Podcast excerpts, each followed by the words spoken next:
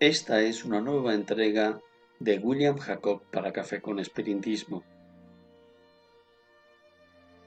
Hoy vamos a hablar sobre la dedicatoria que León Denis escribió sobre el libro El porqué de la vida. Publicado por él en 1885, un éxito en su tiempo y hoy una de sus obras más vendidas en Brasil.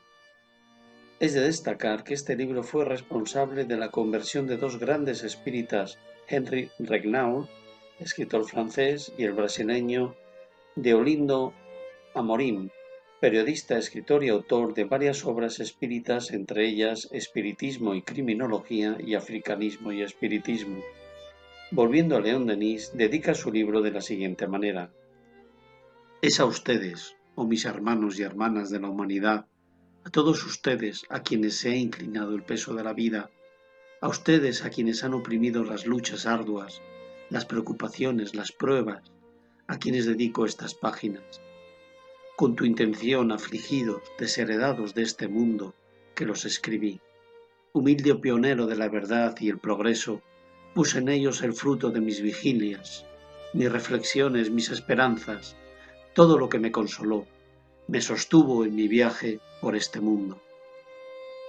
Que encuentres en ellos algunas enseñanzas útiles, un poco de luz para despejar tus caminos, que esta modesta obra sea para vuestros entristecidos espíritus lo que es la sombra del trabajador bronceado, que es en el árido desierto la fuente limpia y fresca que se ofrece al viajero sediento. Fin de la cita. Qué hermosura en tan pocas palabras.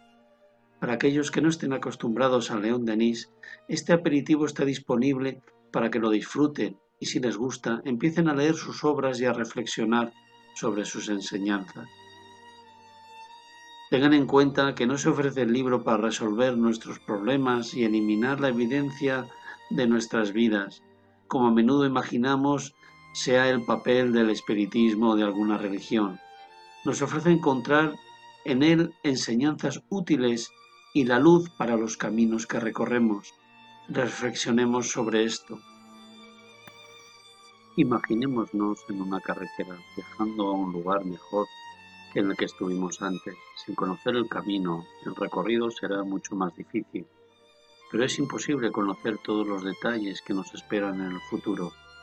Esto no elimina la posibilidad de conocer al menos lo básico, como la distancia a recorrer, estimación del viaje, dónde se encuentra la próxima gasolinera, si hay algún pueblo turístico en el que podamos parar un rato y otros puntos que todo viajero puede considerar los más importantes. Cuanto más sepamos del viaje, incluso después de iniciarlo, mejor. Pero conocer la ruta y salir sin algún tipo de iluminación para momentos de oscuridad no es suficiente.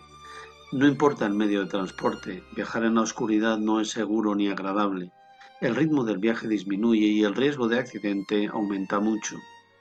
Conocer la ruta y tener una linterna en la mano o un faro en un coche no eliminará los baches de la carretera, se quedarán ahí, pero ahora los podemos ver.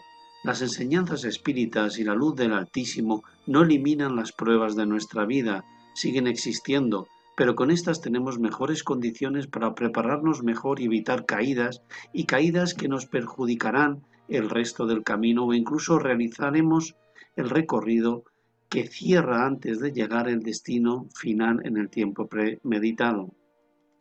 Encarnarse es enrolarse en un viaje con muchos desafíos.